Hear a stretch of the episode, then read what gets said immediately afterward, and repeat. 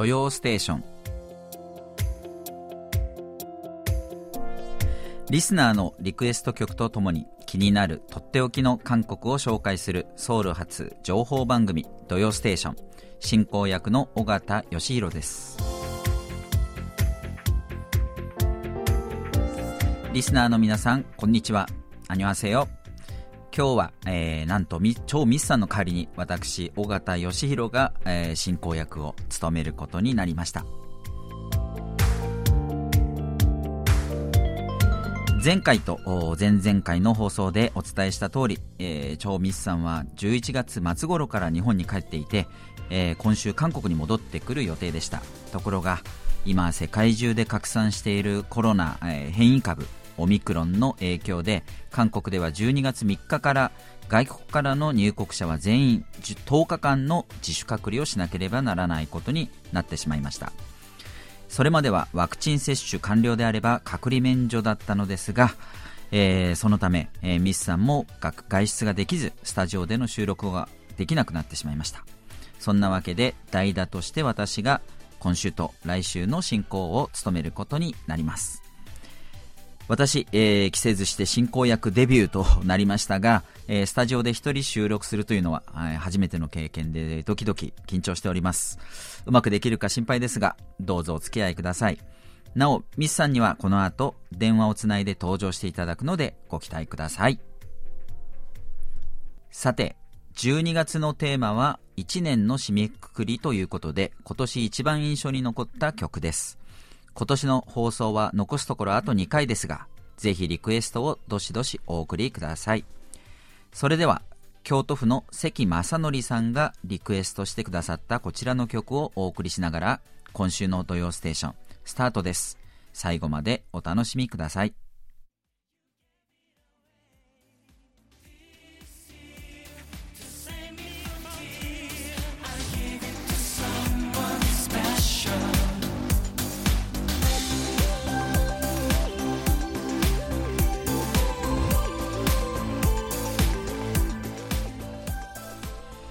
お送りした曲はシャイニーが歌ったおなじみワムの名曲のカバー曲ラストクリスマスでした。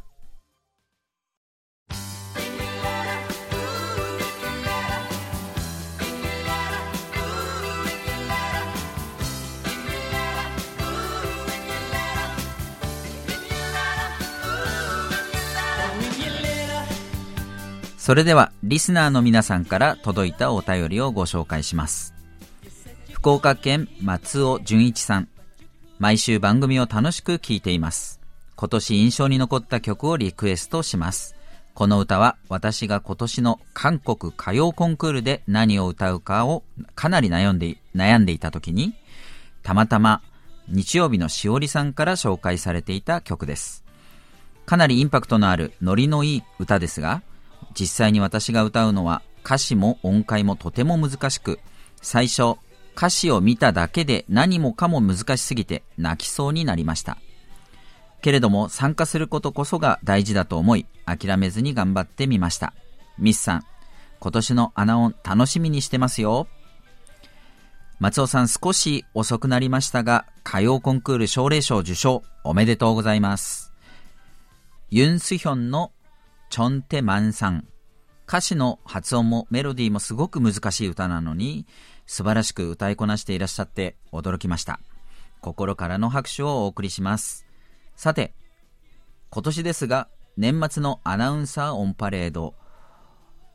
実は私たちが歌うのは、えー、なしということになっています。えー、私は個人的に非常に嬉しいんですが、えー、ね、ミスさんの歌声を聞けないのは残念かなと思うんですね。はい。えー、ただ、いろいろ企画を考えているということですので、皆さん、えー、まあ、今年も楽しみにしていてください。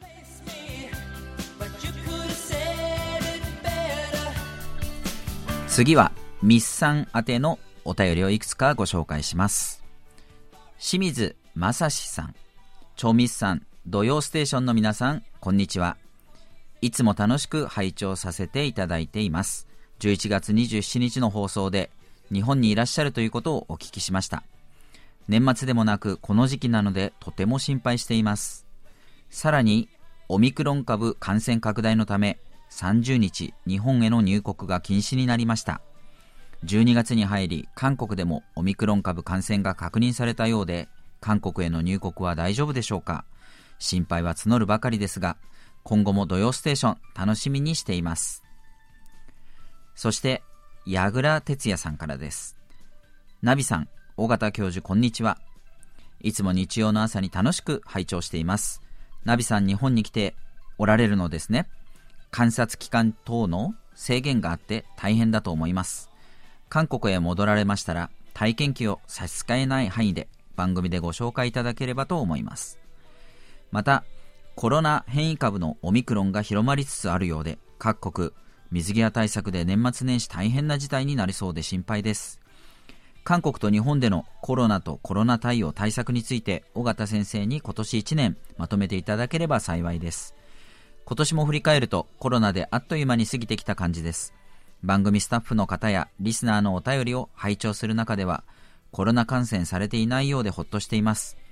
引き続き番組を楽しみにしています。それではまたレポートします、えー、清水さん、えー、矢倉さんご心配くださりありがとうございます幸い韓国の身近なところではまだコロナの感染者は出ていませんが、えー、私の日本の友人はだいぶ前に感染して、えー、その後遺症に6ヶ月以上悩まされていると聞いています。えー、私も気をつけたいと思っています。えまた今、まさにオミクロン変異株という予想しない事態が起こり、韓国でも感染者数が増えていて深刻な状況です。その影響で予定外にミスさんが今回、え出演できなくなってしまったのですが、えー、この後、ソウル暮らしの夫のコーナーで電話をつなぎますので、日本での体験記をいろいろ聞いてみたいと思います。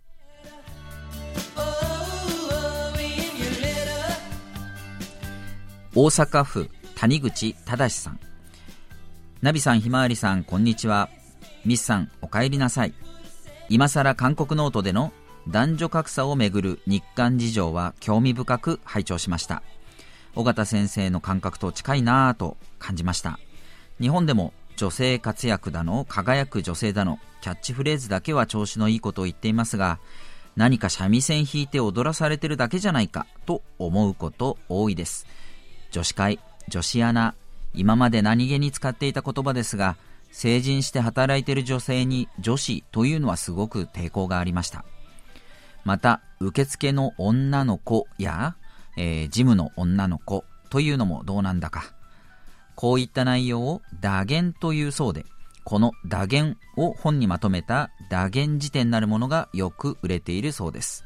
面白い紹介だったので、テレビ東京の映像 URL を貼っておきます。よかったら見てくださいね。ほんじゃあね。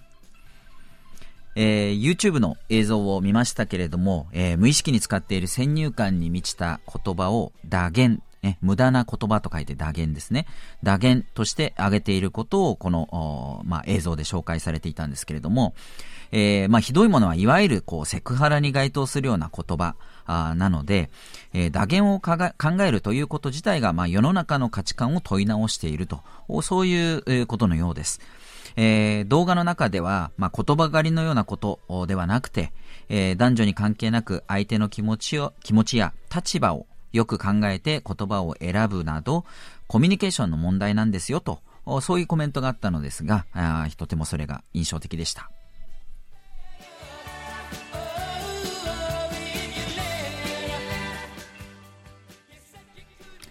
それでは、こちらのコーナー行きましょう。空耳ハングル。今日ご紹介するのは、ラジオネーム、ポンタルビさんがご投稿くださった空耳ハングルです。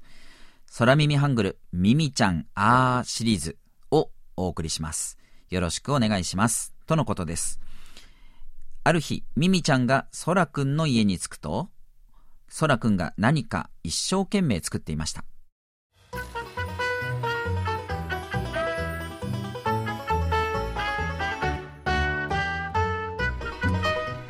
空くん何作ってるの？あ、ミミちゃん、今度ね、新作のカクテルコンクールがあってそこに出ることになったんだよ。それで今その新作カクテルを作ってるんだよ。まずはジンを入れて、次はトマトジュース、それからパルフェタムール、レモンジュース、シュガーシロップ、そしてコチュジャン。と。ちょっとそらくん、韓国料理じゃないんだからコチュジャンはどうかな？えー、そうかな？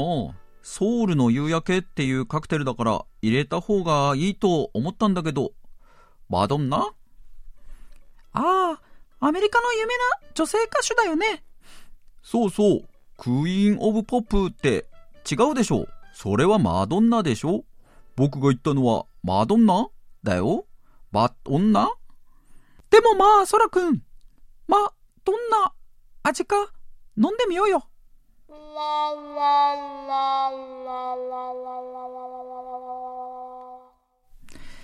いやー、えー、ボンタルビスさん、えー、いつもながらクオリティの高い、えー、空耳ハングルでした。えー、えー、私も恥ずかしかったですが、頑張って 演じました。えー、詳しいカクテルのレシピもいいですね。えー、さすがにコチュジャンを入れるのはどうかなという気はしますが、実際にどんな味がするのか気にはなりますね。空耳の部分、ミミちゃんに突っ込まれて、マドンナ？という空くんですが、このマドンナは美味しくないかな？という意味で、えー、バ女を続けて発音するとマドンナ？になるんですけれども、えー、ミミちゃんがポップスの女王、マドンナと聞き間違えたというわけですね。ポンダルビスさんのミミちゃんアーシリーズ、毎回ソラくんのノリツッコミと、ミミちゃんの最後のオチが秀逸ですね。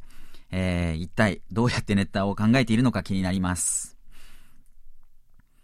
というわけで、今日の空耳ハングルは、ラジオネームポンタルビスさんからのご投稿で、マドンナ？マドンナ？でした。ありがとうございました。ポンタルビスさんには、えー、ささやかなプレゼントと、ミスさんのサイン入りベリカードをお送りします。皆さん、引き続き、楽しい空耳ハングル、空耳ミュージック、えー、ご投稿お待ちしています。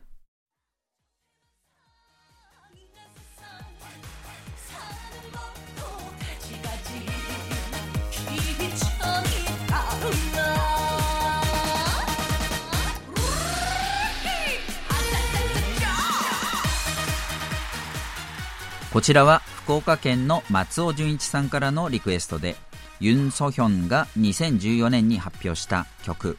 チョンテ・マンさんでした。世の中にはたくさんの仕事があるけれど、職業に寄せの差はなく、どんな仕事も皆尊いものということを歌った歌です。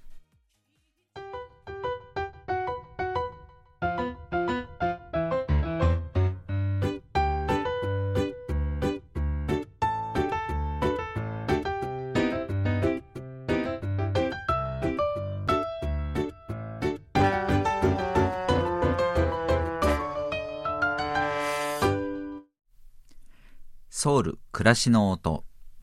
えー、本日ソウル暮らしの音は超ミスさんに電話をつなぐ形でお送りします。えー、ミスさんは約2年ぶりに日本に帰られたとのことなので、日本滞在中の体験談を中心にいろいろ尋ねてみたいと思います。ミスさん、こんにちは。こんにちは、おかげさん。はい。おかげさまで、えー、こんなことをやっております。本当にありがとうございます。はい、いやもうね、もう何と申し上げたらいいかわからないぐらいです。本当に。はい、いいたくさん後でおごってもらいます。もちろんです。はい。いえいえ大変ですね、はい、本当に。日本に行っても帰ってきてもという感じで。いや、はい、ちょっとびっくりでしたね。あの、ね、本当にあの予想外の展開になってしまったので、うん、本来だったら今日そこに、あのスタジオに、そうですよね、ね、お話をしている予定だったので、せっかくスケジュール調整もしてたのに、えー、全部ずれちゃってしまいましたよね。大変ですね。そうそれで本当に急遽あの、うん、こんなえっと、対策になりましたが、はい、はい、おかげで小川さんの貴重な土曜ステーションが聞けるということで、皆さんも喜んでいらっしゃるんじゃないかと思います。はい、有無を言わさずやらされて、はい、いやいやいや、あの、やらさせていただいております。はい。ありがとうございます。あの、はい、今回日本には何のために行かれたんでした？はい。はい、実はですね、あの、まあ、ここちょっとややこしい話なんですが、あの、私は日本に在留許可を持っていて、えー、韓国に今は住んではいますが、行ったり来たりができるんですよね。はい。で、普通、日本在留の外国籍の方は、あの、再入国をする際に、今はいちいちこう再入国許可の申請をしなくて、み、な、し再入国という制度で、1年間は自由に行き来ができるんです、はい、許可を申請しなくてもね。うん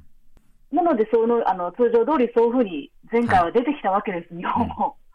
ところがその期限が1年、特別永住者の場合は2年なので、うん、ミスさんの場合は2年だったんですね。2年なんです。はい。うんなので、2年以内に再入国をしないと、あなたの在留資格がなくなりますという状態だったんですね。はい、なんとしてでも戻らないといけない状況になったわけですね。そうなんです。一、回でも日本に入国をするしか方法がなかったので、うん、そのため、あの、私は12月末がその期限だったので、はい、ちょっと、あの、なかなか、この時間を設けるのが難しかったんですけれども、はい、ちょっと無理無理してね、行ってしまいました。はい。はい、で、今回は、あの、ご家族のところに戻られたということでしたよね。はい。あの、一応日本は14日間自主隔離、自宅待機も含めての、うん、あの、自主隔離だったので、えー、自宅滞在は OK ということだったんです。はい、で、あの、実家に居候させてもらいました。あでもこれも制度今変わって、ミスさんが入った後に、はい、韓国から日本に入国した場合は強制隔離6日間に変わってますよね。そうなんです。それはギリギリセーフだったわけですね。ギリギリセーフでした。もう下手したら入国もちょっとね、危うかったかもしれなかったので、はい。ギリギリセーフでした。はい、で、2週間、ご家族と、えー、生活を、隔離生活を過ごされたわけですね。そうそうですね。一応、あの、本当に必要な場合は、うん、えー、ちょこっと外に出て、あの、必要、あの、生活の必需品を買うとかですね、いうのは構わないと言われたんですよ、うんうん、貿易当局に。そうですよね。はい。えー、まあ、ただ、あの、私の場合はそれほど必要ではなかったので、ずっと、あの、室内に行って、家にいて、うん、えー、あの、あの、妹もですね、実は今、はい、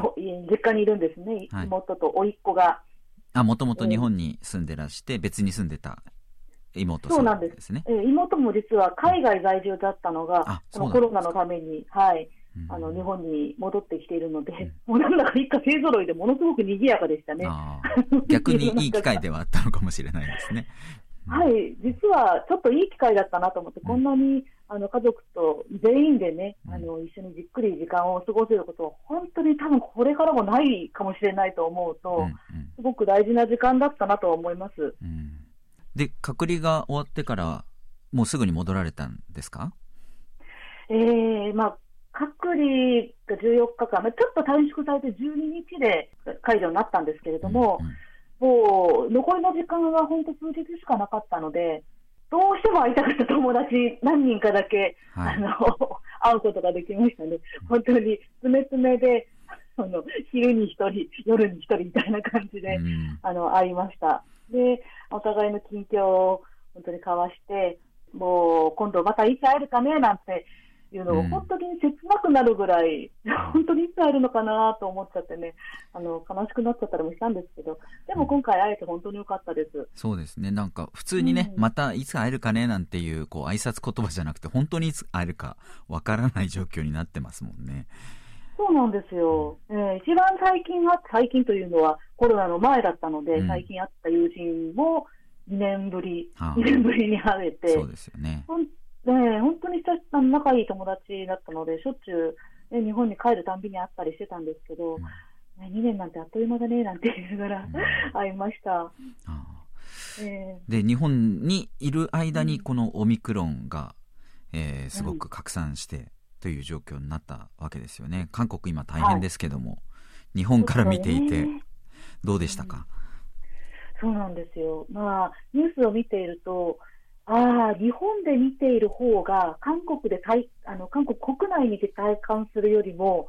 ちょっと状況が深刻に、深刻さがこうリアルに感じるなと逆に思いましたね。日本は今、だいぶ落ち着いてる感じですもんね。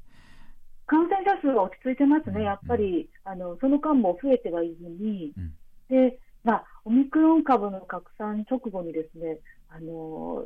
即入国を外全国からの、全世界からの入国を禁止なんて最初があったじゃないですか。すね、うん、すごく、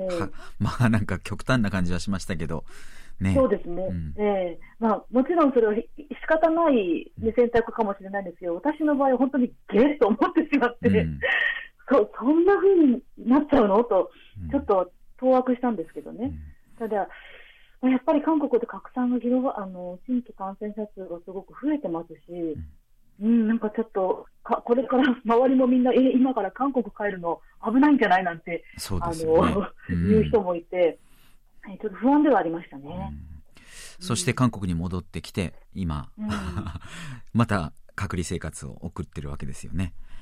そうなんです。そうなんです。まあ、ここで、えっ、ー、と、一応10日間なんですね。はい。はい、えー、まあ、こあの、韓国では、え検査をして、もちろん陰性であれば、10日目に解除となります。ご自宅で隔離、はい、ということですよね。はい、はい、で韓国の場合はもちろん外あの検査保健所に検査に行く以外は外出はだめと言われて、うんうん、えー、かつあの家でも家族とは別の部屋を使うようにと言われました。ね、はい。大変ですね。そうですね。ものすごく狭いので、別の部屋といっても、そういう感じなんですけど、まあ、一応そんな風にして、あの、健康管理に気をつけています。はいまあ、じゃあ、あの、韓国での隔離生活はまた来週、詳しく少しお聞きできるかなと思いますけれども。はい、そうなんですよ。ちょうどこの10日間という微妙な日数なので、来週もちょっと小畑先生にお世話になることになってしまったんですが、はい。えー本当にその時も、あの、またよろしくお願いしますね。はい、お任せください。はい。はい。え、で、またね、あの、今日もう一回、えっ、ー、と、今更聞けない韓国入門で登場していただきますので、そのままお待ちいただければと思います。はい、はい、了解しました。はい。この引き続きよろしくお願いします。はい、よろしくお願いします。はい。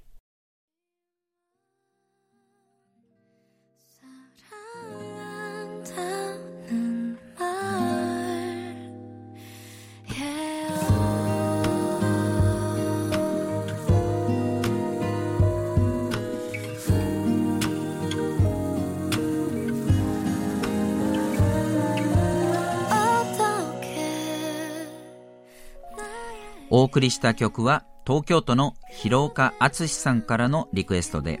IU が2017年に発表した曲パンピョンジ夜の手紙でした。広岡さんからのメッセージです。IU さんの囁くような歌声はとても色っぽくて素敵です。可愛くて色っぽいって反則ですよね。ナビちゃんと一緒。とのことです。えー、はい。ノーコメントでナビさんに、えー、お伝えしておきますね。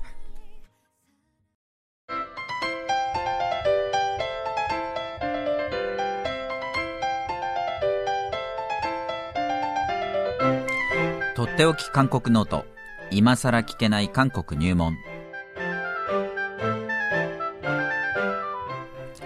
私、えー、ソウル滞在18年目の韓国社会ウォッチャー本気大学経営学部助教授の尾形義弘が韓国社会のどんな疑問にもお答えします。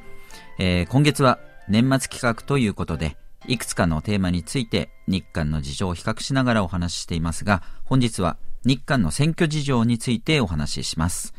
えー、では再びミスさんと電話でつなぎながらお話を進めたいと思います。ミスさん、えー、よろしくお願いします。はい、よろしくお願いします。はい。関正則さん、伊藤浩一郎さん、えー、などからですね、はい、大統領制、はい、大統領選挙に関する質問、はい、えー、いただいておりまして、まあ皆さん、はい、えー、日本と韓国、えー、選挙、事情だいぶ違うと思うので、えー、今日はそれについてお話をしたいと思っています。はい。この手のね、質問は結構いろいろ来ますもんね。そうなんですよね。関心がおありだと思います。はい。で、特に今、はい、まさに韓国は大統領選挙を控えて、えー、世間はですね、えーはい、コロナか大統領選挙かっていうぐらい話題が すごいですよね。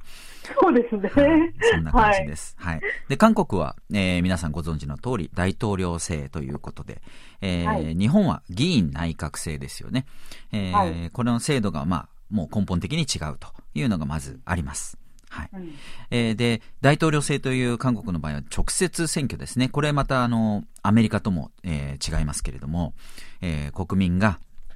大統領を直接選ぶというところでもう、えー、なんていうんですかね、身近にある、えー、投票行為が即、えー、自分たちの国のリーダーを決めるという、そういう状況にあるわけですよね。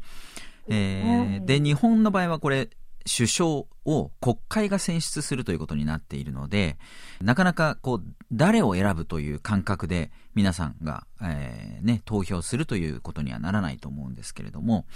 えー、その辺韓国の人からすると、日本の制度がちょっと分かりづらいという、えー、ふうに感じるところがあると思うんですね。はい。はい。ミスさんは韓国で今、選挙権があるんですよね。あります。ね。はい。で、日本では選挙権がないと。ないんですね。はい、それがまたちょっとアイロニーなんですけどね。そうですね日本にやっぱり在住が長かったので、うん、あもちろん生まれ育ったので、うん、まあ、日本でやっぱり選挙をしたかったなっていうのはありましたね。そうですよね。自分の生活する空間のね、ことを、うん、まあ、リーダーを決めるっていうことにずっと参加できなかったということなんですよね。そうですね。で、この点、韓国はですね、あの、地方参政権に関しては、えー、外国人に対して、はい、えー、まあ、権利を認めるということをですね、えー、やってるんですよね。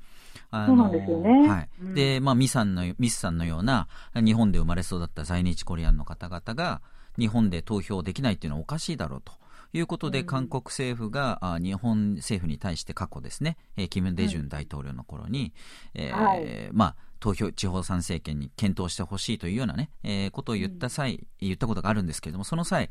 韓国はあ日本に対してそういう要求をしていながら、韓国でも外国人に、えー、参政権を与えないのはおかしいだろうということで、韓国が先に地方参政権を外国人に認めるっていう制度改革をしたわけですから、けれども、うん、日本は、うんうん、えー、その当時のまま変わらずと。いうことになってるんですね。です、ねうん、えー、ですから、私のような、えー、韓国に長い外国人、永住資格を取って、うん、えー、数年、えー、経つとですね、えー、地方参政権もらえるんですね。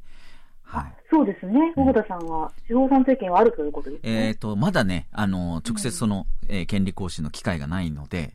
えー、ちょっと、あれなんですけど、確認してないんですけど、うん、えー、はい。あの、そろ、そろそろ、あの、与えられているはずなんだと思います。なるほど、なるほど。うん。まあ、地方参政権だけなんですけれども、地方っていうのは、まあ、あの、基本的に自分の住んでいるコミュニティに参加する、えー、うん、権利が認められているということなんですね。で、まあ、いずれにしても大統領選挙は、うん、えー、外国人は参加できない。えー、長く住んでてもできないと。まあ、ね、まあ、そこはちょっとね、寂しい気はしますね。はい。うん、で、えー、まあ、日本と韓国の違いという意味で言うと、日本の首相、はいですね、首相、総理とかとも言ったりしますけど、韓国にも首相、総理に当たる人がいて、それは大統領ではないんですよね。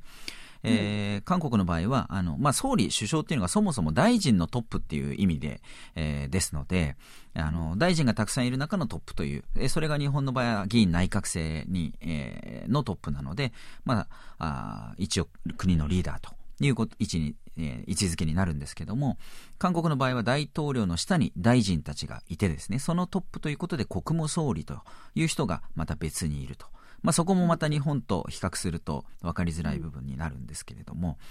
えー、そうですね。で、それから韓国の大統領制、えー、についてですけれども、5年1期ということで、5年に、えー、5年間任期を務めた後は、もう一度、えー、大統領になるということができないですね。できない。はい。これがアメリカとの違いで、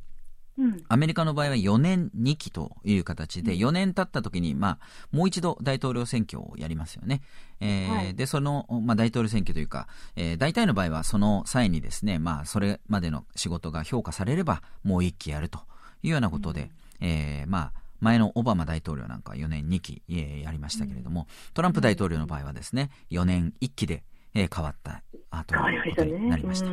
まあ、それが、まあ、それなりに長期的なこう政策をやることもできるし、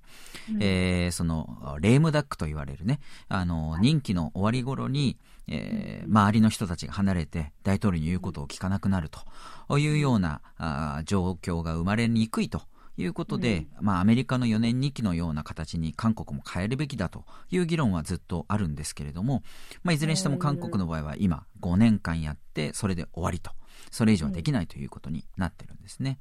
そうですね。はい、うん、で、これは、あの、韓国の場合、えー、まあ、歴史的な経緯があってですね、過去に独裁政権と言われるような時期にですね、はい、えー、まあ、大統領が何期も、こうえー、大統領でいられるようなね、まあ、えー、もしかすると一生大統領でいていてしまうんではないかというような状況もあったことがあるので、えー、大統領の任期をまあ厳しくというかですね、えー、まあ複数回できないようにするという、えそういう約束をしているというまあ背景があります。なるほど。はい、はいえー、それから、まあ、あと日本との違いで言うとですね日本は議員内閣制ということで国会が首相を選ぶですから首相が、えー、国会に対して責任を負うという形で、まあ、国会から不信任決議案なんかが提出されて、えー、しまうとですね、えー、首相が国会を解散すると。いうようなことがあるわけですけれども韓国の場合はそこがまた国会と大統領の関係が違うんですね。はいはい、えー、であの、まあ、大統領と国会というのは全くあの別の機関と、まあ、行政のトップと、えー、立法の立法議会ですよね国会というのがですね。だから別のものというかあの関係性がですねはっきりしてるんですけれども、うん、えー、韓国の国会議員っていうのは、えー、日本の場合は二院制ですよね。衆議院参議院とありますけれども、はい、韓国は、うん、えー、1つしかありません、はい、で、えー、任期が4年ということで、うん、大統領が5年1期に対して国会議員は、えー、4年ということでですね少しずれてるんですね。えということで、ね、はい、あの与党がのトップがあそのまま大統領ではないと、えー、必ずしもそうならないと。いうことで、うん、国会と大統領の間で、まあ、いろいろなせめぎ合いもあったりするわけなんですね。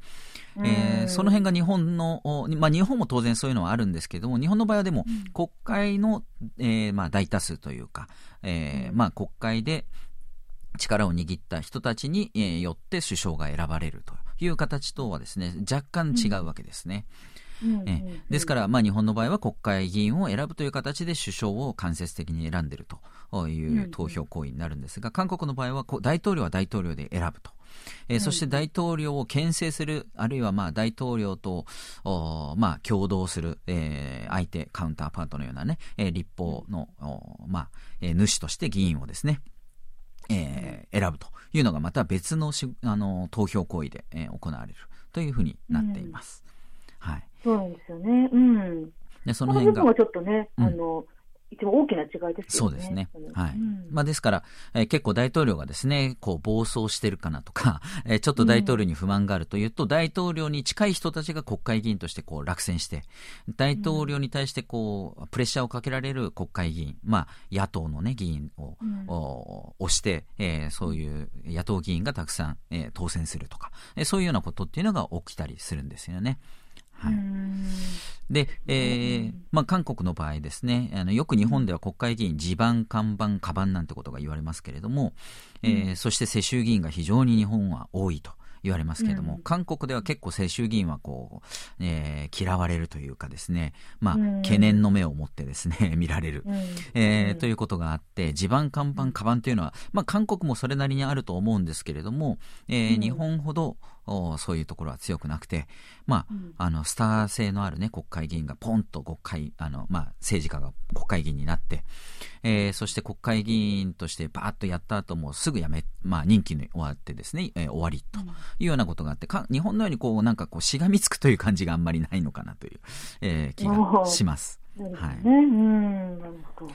えー、そして、まあ、あの、国会議員、えー、もそうなんですけれども、まあ、大統領、えー、非常に、えー、韓国の場合、力が強いということを言われて、えー、います。日本の場合は官僚政治と言われて、えー、結構その公務員ですね、国家公務員、官僚たちの力が、えー、まあ、強くて、えー、まあ、安定した政治が行われているということが結構定評であったんですけども、まあ、最近はちょっとですね、人事制度が変わる形で官邸主導型なんて言って、あの、まあ、行政の力が強く、行政というか、えー、首相をはじめとしてですね、官邸ですね、うん、の力が強くなっているということを言われてるんですけれども、韓国の場合はもともと大統領府、大統領を、まあ、取り巻く人たちの力が圧倒的に強いということが言われていて、帝王的大統領制なんていうふうな言い方もされたりします。うん、はい、帝王的。帝王ですね。はい。はい、えー、まあ、なんか、大統領だけでも強いんですけども、さらに、こう、王様的なね、うん、えー、しかも帝王という、そういうやり方をして、まあ、問題だということが言われるんですけども、それが端的にこう、現れたのが、はい、えー、前のパク・クネ大統領の罷免に至ったね、えー、チェイスンシルゲートと。言われる、事件でした、えー、あれはやはりパックネ大統領、まあ、大統領の周りにですね力が集まることによって、えー、誰もそれをストップすることができなかったと。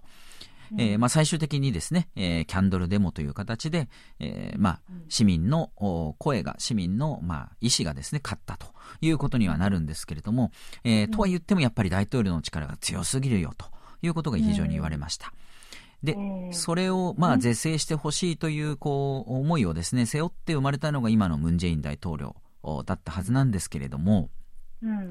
どうもですね、やっぱり韓国では、こう、大統領に、えー、まあ、強いリーダーシップを求めると。まあ、制度的にもともとそういうところもあるんですけれども、えー、パックネ大統領の、えー、帝王的大統領制と言われるものの批判の中で生まれたムン・ジェイン大統領に対しても、こう、強いリーダーシップでですね、韓国を大きくガラッと変えてほしいみたいな、そういう期待がどうもあるような気がしてですね、えー、私なんかが見てると、ちょっと矛盾してるんじゃないかなという気もするんですね。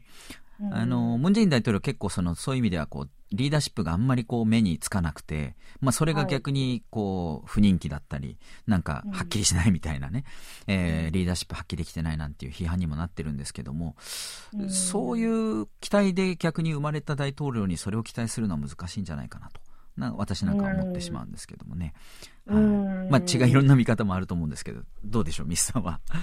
そうですね。やっぱりあの、キャンドルデモとムン・ジェイン大統領の誕生っていうのはとっても、なんていうか、ドラマティックだったですよね。はい。あの、当時は。はいはい。なので、ものすごく最初の期待が高かったと思うんですよね。うんうん、まあ、もちろん過去、あの、常にそういう政権が変わるたびに期待値というのは高かったかもしれないんですけどね。ただ、それが、こう、1年目、2年目ぐらいから、こう、なんていうか、輝きが失速していったような感じというのを、うん、こう、期待が冷めていく感じにうん、見えたのかなっていうのはありますね。はい、まあ私なんかからすると、まあそもそも期待が大きすぎるというか、期待しすぎというか、うん、えー、いう気もしていて、その、うん、まあ、2年以降というか、まあ、レームダックにも、えー、重なるんですけども、あの、うん、まあ、ムンジェイン大統領がね、えー、そんな大きな改革を、まあ、結果的に進められなかったと。で、韓国社会のいろいろな悪いところがどんどんこう、むしろ、えー、増幅してしまったと。いうことで、今、えー、新しい大統領を選ぶ、来年3月に大統領選がありますけども、それに向けて政権交代を望むという声がかなり大きくなってるんですよね。えー、で、まあ、あの、保守、進歩、ともにですね、えー、ムン・ジェイン大統領は、まあ、進歩に、えー、分類されるわけですけども、進歩派の、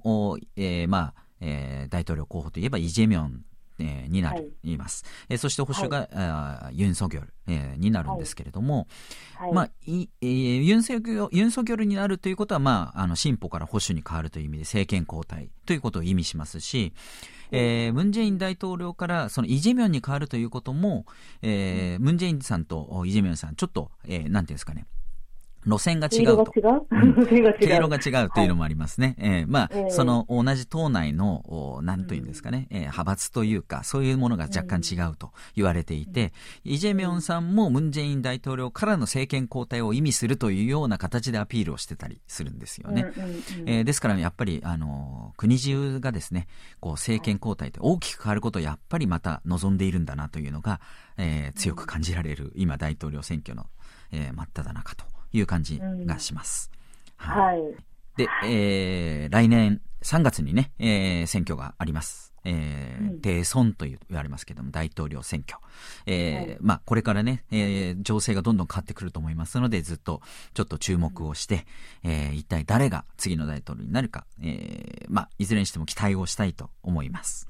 そうですね。はい、本当にあと3ヶ月目を離せない感じですね。そうですね。はい。うん、はい。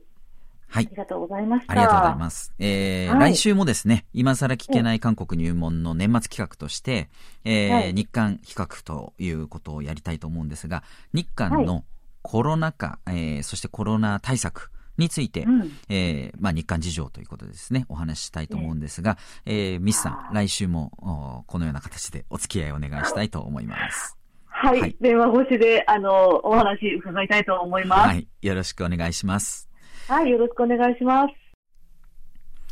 では、そろそろお別れの時間です。クロージングは長野県の相馬秀樹さんからのリクエストです。12月のリクエストテーマ、今年印象に残った曲として、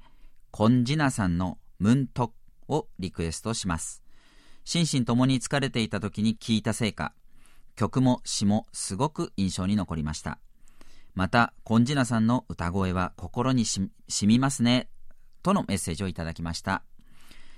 走り続けて疲れ果て、心が折れそうになってしまった心情をしっとりと歌った曲です。それでは、コンジナが今年4月に発表した曲、ムントシキーをお聴きいただきながら、今週の土曜ステーションお別れです。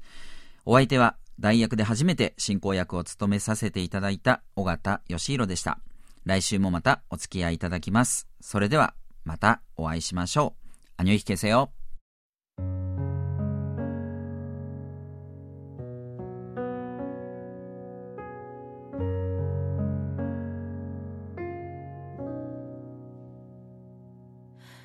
이제는너무지친것같아아